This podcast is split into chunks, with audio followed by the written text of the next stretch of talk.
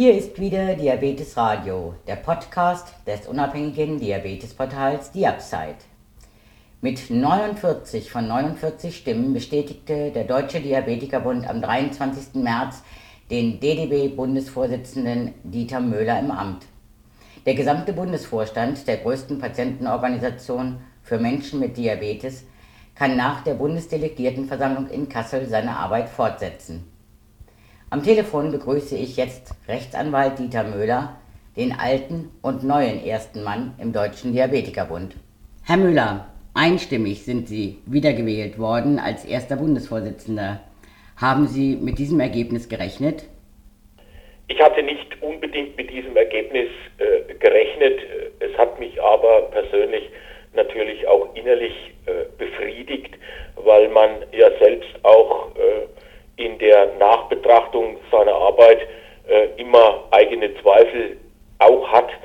Ähm, und ich denke, dass gerade dieses Ergebnis eine Bestätigung äh, der Arbeit ist und der Denkanstöße, die man gegeben hat und des Versuches auch zum Wohl der Diabetiker zu wirken. Und das Ergebnis ist als solches ja auch von der Anzahl der Stimmen ein besseres als äh, zu meiner ersten Kandidatur. Kommen wir nochmal darauf zurück. Bevor Sie vor vier Jahren das Amt als erster Bundesvorsitzender des Deutschen Diabetikerbundes übernommen haben, gab es einige Wechsel, die darauf schließen lassen, dass es äh, viel Unruhe unter den einzelnen Landesverbänden gab. Und kaum ein DDB-Vorsitzender hat in den Jahren davor die volle Amtszeit durchgehalten. Wie ist es Ihnen ergangen in den letzten vier Jahren? Haben Sie das Gefühl, die Landesverbände sind besser zusammengekommen wieder? Wir müssen äh, beachten, dass natürlich ein äh, Missgeschick des Deutschen Diabetikerbundes äh, gewesen ist, dass es im letzten Jahr zum Austritt von drei Landesverbänden gekommen ist. In dem Zusammenhang muss man auch sehen, dass das die Widersacher auch bei meiner ersten Wahl waren.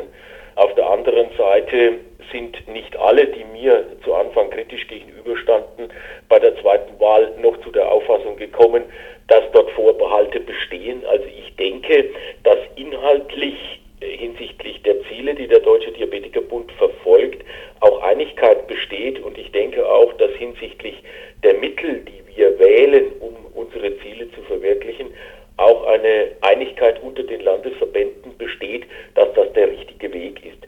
Freilich gibt es äh, in Zeiten, wo ähm, gerade auch die Diabetiker als Mitglieder wirtschaftliche Probleme haben, äh, dort äh, Bedenken äh, hinsichtlich finanzieller Auswirkungen einzelner Entscheidungen. Aber wir müssen sehen, ein gutes Ganzes dort zusammenzufügen und das vermögen wir nur einverständlich zu bewirken und ich denke, da sind die Wege gut bereitet. Sie sprachen eben die Ziele an, die der Deutsche Diabetikerbund hat als Patientenorganisation. Damit haben Sie mir ein gutes Stichwort gegeben, Sie zu fragen, was haben Sie sich denn so als wichtigste Ziele für die jetzt neuen vier Jahre, die Sie zum Bundesvorsitzenden gewählt wurden, vorgenommen? Es würde sicherlich weit führen, würden wir heute dort die Details besprechen, aber ein ganz großes Ziel ist natürlich, dass wir zunächst mal im Auge behalten müssen, dass das Gesundheitswesen stark Ökonomie geprägt ist und ähm, überall, wo ich ökonomische Überlegungen habe, muss ich mir dann die Frage stellen, handelt es sich dabei um die Belange der chronisch Kranken, tritt dann nicht die ethische Überlegung, die in einem solchen Zweig der Sozialversicherung vorrangig zu beachten ist, äh, zu stark in den Hintergrund. Das ist ja das größte Problem. Wir haben Kostensteigerungen einerseits im Gesundheitswesen. Das wirkt sich natürlich auf die äh, Versorgung unserer Patienten, der Diabetiker, nicht nur der Diabetiker aus, sondern ganz allgemein ist das ja ein Problem und da müssen wir sehen, dass wir gut aufgestellt sind und den Betroffenen die Augen öffnen, aber auch den Leuten, die nicht mit chronischen Krankheiten sich auseinanderzusetzen haben. Und ich denke, da sind wir auf einem guten Weg gewesen in den letzten vier Jahren, den wir intensiviert fortsetzen werden. Und dazu haben wir natürlich verschiedene Maßnahmen geplant, unter anderem auch einen Umzug äh, nach Berlin, um dort stärker vor Ort zu sein und auch ins politische Geschehen entsprechend besser eingreifen zu können. Und wir werden dort sicherlich die Maßnahmen, die wir in den vergangenen Jahren schon angefangen haben, sehr viel besser bündeln, um dort verstärkt auch uns Gehör zu verschaffen. Das ist eine Geschichte. Auf der anderen Seite sehe ich derzeit als sehr problematisch an die Versorgung der Typ 2 äh, Diabetiker. Diese Leute werden stigmatisiert. Ähm, es wird draußen der Eindruck erweckt, der Diabetiker mit Diabetes Typ 2 sei selbst schuld an seiner Erkrankung. Das kann so nicht weitergehen. Wir müssen aufhören mit der Stigmatisierung. Wir müssen den Typ 2 Diabetes als eine Erkrankung erfassen und wir müssen auch sehen, dass wir den Typ 2 Diabetiker dort abholen, wo er steht zu Beginn seiner Erkrankung.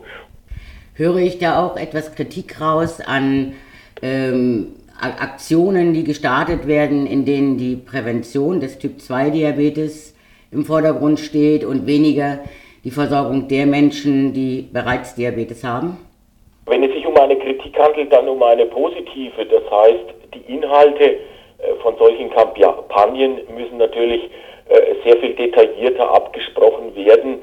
Äh, eine Stigmatisierung darf nicht erfolgen. Ich sehe derzeit die Gefahr bei solchen Kampagnen, dass die Öffentlichkeit Diabetes dann begreift als etwas, was ähm, selbst verschuldet ist. Das darf nicht geschehen. Also wir müssen diese Probleme ähm, genetische Vordisposition sehr viel besser begreifen und wir müssen wirklich auch sehen, dass den Diabetikern dann auch die Hilfe zuteil wird, wenn die Erkrankung ausbricht.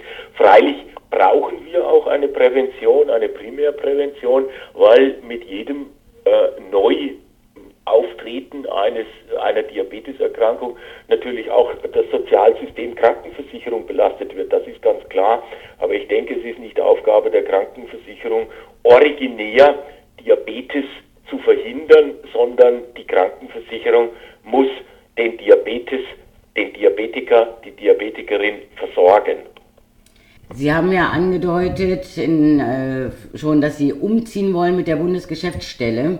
Erhoffen Sie sich davon, dichter an dem politischen Ohr dran zu sein? Wir werden direkt am Puls der Zeit agieren und werden dort auch natürlich vermehrt die Gespräche mit der Politik zu suchen.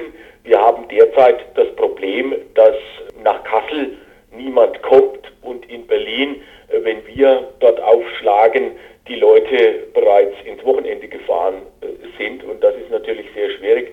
Und wir merken auch ganz deutlich, dass in der Politik oftmals gar nicht die Problemstellung gesehen wird, was die Versorgungsqualität der Diabetiker anbelangt. Nun denke ich, ist ja eines noch ganz wichtig, wenn Sie sowohl in der Politik als auch in den öffentlichen Medien Erfolg haben wollen. Die Diabetiker, die organisiert sind, die Zahl muss deutlich steigen. Haben Sie Pläne, wie Sie den DDB als Sprecher für die Menschen mit Diabetes ausbauen können? Hm, unter anderem muss da die Vernetzung besser werden. Ich habe in diesem Zusammenhang auch äh, mich bereit erklärt, äh, auf Vorschlag des Deutschen Diabetikerbundes äh, zu kandidieren in der Bundesarbeitsgemeinschaft Selbsthilfe. Diabetes ist ähm, eine Erkrankung äh, von vielen chronischen Erkrankungen, aber ich denke, die ganzen Erkrankungsbilder in ihrer Heterogenität müssen zusammenstehen, um dort auch bei den Leistungserbringern und gesetzlichen Krankenkassen äh, letztendlich begreiflich zu machen, dass es sehr wichtig ist, die Versorgungsqualität für die Menschen sicherzustellen. Und da spielt es nicht so sehr eine Rolle, ob ich evidenzbasiert auf erster oder zweiter Stufe oder auf höchster Stufe eine Studie zur Verfügung habe. Es gilt, den besonderen Belangen der chronisch Erkrankten auch Rechnung zu tragen. Und da ist natürlich die Diabeteserkrankung ein gutes Beispiel, dass es in den letzten Jahren eben gerade nicht auf dieser Stufe stattgefunden hat. Entschuldigen Sie, wenn ich da nochmal einhake. Das geht jetzt wieder um die Durchsetzung politischer Ziele, damit die Versorgung von Patienten ja. besser wird. Was planen Sie, damit der Deutsche Diabetikerbund mehr Mitglieder bekommt?